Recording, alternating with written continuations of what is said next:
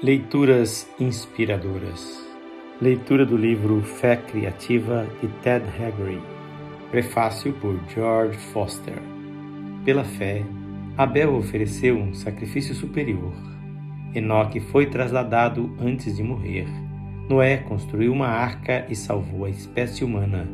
Abraão deixou a sua terra e tornou-se pai de nações. Sara concebeu na velhice. Moisés libertou Israel do Egito. Raabe acolheu os espiões e salvou a sua vida.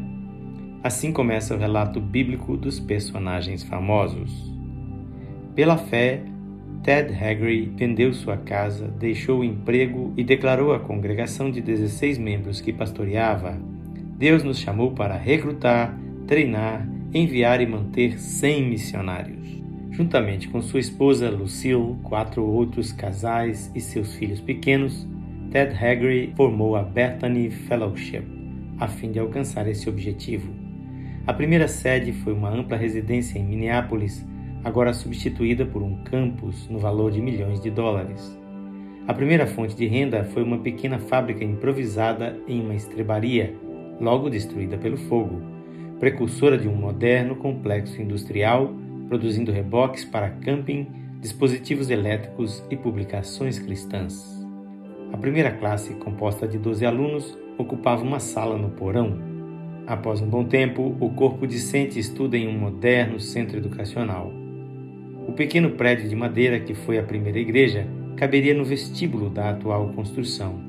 As primeiras ofertas foram sacrificiais, mas diminutas, como que primícias de um orçamento anual de um milhão de dólares destinado às missões, canalizado para 150 missionários da Igreja Betânia e um igual número de diplomados em Betânia que estão servindo em outras missões no estrangeiro.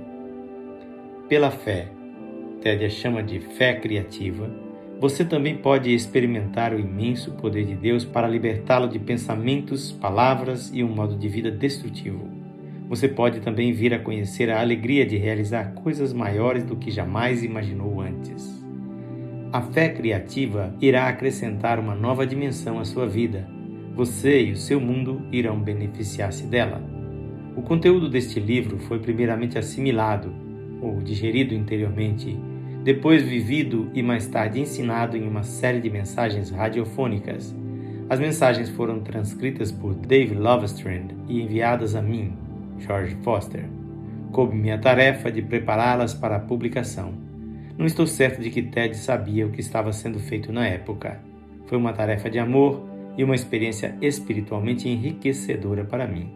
Ted Haggard é uma pessoa que inspira sincera e profunda afeição, assim como lealdade pessoal. Sinto-me feliz por poder oferecer esta pequena contribuição a um ocupado homem de Deus que completou suas jovens 71 primaveras em 17 de março de 1979. George Foster. Esta foi a leitura do prefácio do livro Fé Criativa de Ted Haggard, prefácio este feito por George Foster. Tanto Ted Haggard como George Foster já são hoje falecidos. Na leitura de amanhã teremos a primeira parte do livro, onde falaremos sobre fé criativa para a libertação. Quem faz essa leitura é seu amigo, pastor Edson Grando. Que o Senhor Jesus abençoe sua vida maravilhosamente.